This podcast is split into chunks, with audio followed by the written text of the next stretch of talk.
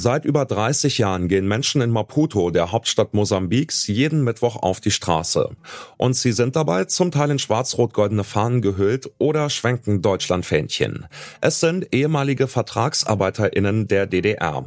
Also Menschen aus damaligen sozialistischen Bruderstaaten der DDR, die dort dann für einen befristeten Zeitraum gearbeitet haben. Wogegen protestieren sie seit nun schon drei Jahrzehnten? Das fragen wir uns heute. Ich bin Johannes Schmidt. Hi. Zurück zum Thema.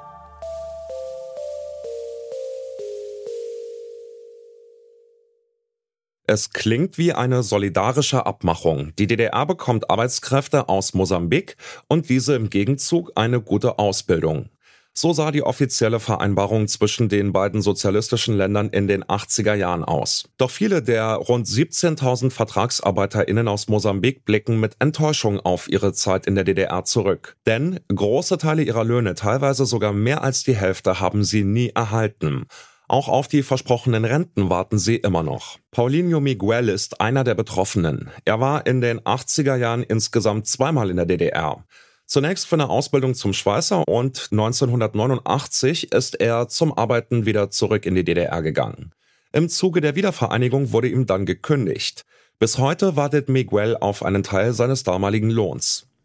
Tatsächlich fühlen, fühlen wir uns so wie moderne Sklaven. Staaten haben Menschen ausgenutzt für ihre Belange und hinterher sozusagen fallen gelassen, wie die Deutsche sagen, wie heiße Kartoffel. Und das ist, was man fordert. Bitte Gelder zahlen. Und es sind immer noch Staaten verwickelt. Das heißt, die Bundesrepublik hat auch da eine Mitverantwortung in dieser Sache.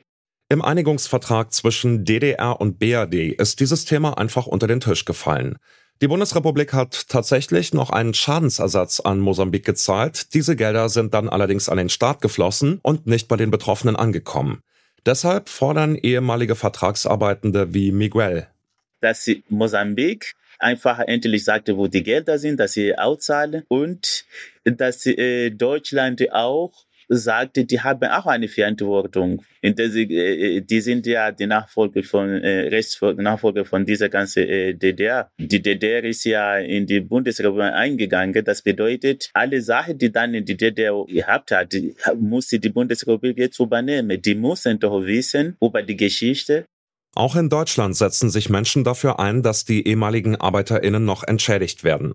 Im Frühjahr 2021 hat eine Gruppe von HistorikerInnen einen offenen Brief an die Bundesregierung geschickt, in dem sie eine finanzielle Entschädigung für die Betroffenen fordern. Bisher ist die Bundesregierung dieser Forderung nicht nachgekommen.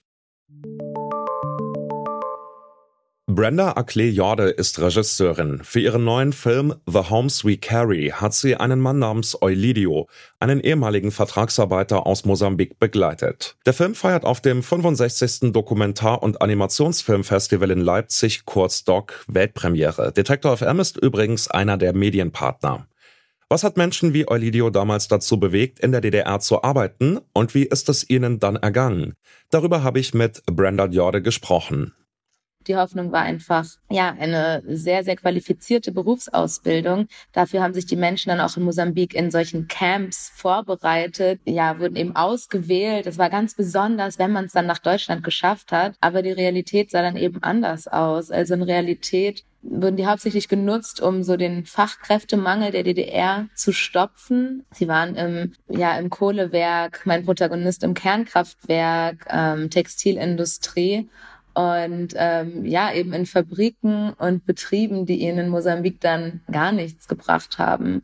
Also ein Kernkraftwerk gibt es bis heute nicht in Mosambik, sprich, was mein Protagonist in Deutschland gelernt hat, hat ihm nicht geholfen. Genau, und das trifft eben auch auf sehr viele andere zu. Ja, und dann ging es ja auch noch um das Thema Geld, und zwar um versprochene Löhne, die nie ausgezahlt wurden. Was hat's denn damit auf sich?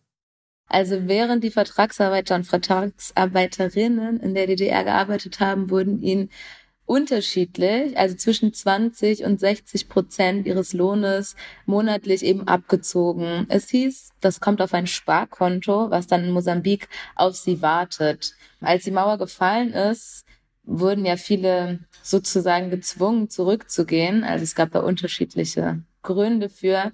Natürlich der erste ist, dass es einfach keine, keine Arbeit mehr für sie gab. Ihre Verträge wurden aufgelöst. Und ähm, ja, viele sind zurück, um auch erstmal ihr Geld ähm, in Empfang zu nehmen. Doch einigen wurde schon am Flughafen dann das Sparbuch abgenommen. Ja, und dieses Geld haben sie nie ausgezahlt bekommen. Weshalb die Vertragsarbeiter und Vertragsarbeiterinnen noch heute, 30 Jahre später, jeden Mittwoch in Maputo demonstrieren, um eben ja ihr erarbeitetes Geld, das ihnen zusteht, ähm, einzufordern. Nochmal zurück zu Ihrem Protagonisten Eulidio. Der ist auch, wie Sie es eben erzählt haben, wie viele andere nach der Wende dann ausgewiesen, wieder zurück nach Mosambik geschickt worden. Seine Tochter ist bei ihrer Mutter in Berlin aufgewachsen. Was hat das denn alles für Eulidio und seine Familie bedeutet? Wie geht's ihm heute? Also zuerst mal zu Elidio. Als er zurück nach Mosambik kam, ging es ihm so wie vielen anderen Vertragsarbeiter und Arbeiterinnen, die dann von der mosambikanischen Gesellschaft äh, marginalisiert wurden. Dadurch, dass sie in Deutschland eine ja, in Anführungszeichen bessere Zeit hatten dann doch als die Menschen im Bürgerkrieg in Mosambik. Ja, war da sehr viel Neid, vielleicht auch so Skepsis, vielleicht sogar eine gewisse Form von Angst. Also die haben einfach keine Jobs mehr bekommen in Mosambik. Und deswegen ist Eulilio dann wieder ausgewandert nach Südafrika in eine Goldmine, so wie viele andere mosambikanische Vertragsarbeiter. Und ähm, ja, für die Familie und für viele andere so zerrissene Familien bedeutete das eben erstmal, ja, dass es sehr, sehr schwierig war, Kontakt zu halten, so Anfang der 90er. Genau, viele Kinder sind eben erstmal ohne den Vater groß geworden, ohne das schwarze Elternteil, was als ja dann afrodeutsches Kind kurz nach der Wende ziemlich schwierig war, so für die Identitätsfindung, ähm, für die Akzeptanz der eigenen Hautfarbe, für die Liebe der eigenen Hautfarbe. Da genau ging es vielen Kindern eben ja nicht so gut. Es gab viel Rassismus und das können dann die weißen Elternteile oft doch nicht genauso nachfühlen wie das schwarze Elternteil, was gefehlt hat.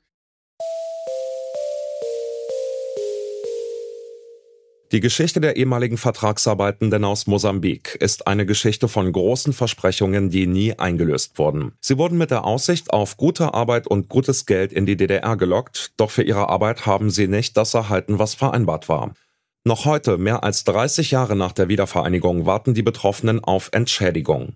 Und bis sie die erhalten haben, werden sie wohl auch weiterhin jeden Mittwoch in Maputo auf die Straße gehen. Das war's von uns für heute. An dieser Folge mitgearbeitet haben Lene Rügermar und Alea Rentmeister. Produziert hat sie Florian Drexler. Chefin vom Dienst war Charlotte Nate und mein Name ist Johannes Schmidt. Schön, dass ihr dabei wart. Bis demnächst. Zurück zum Thema vom Podcast Radio Detektor FM.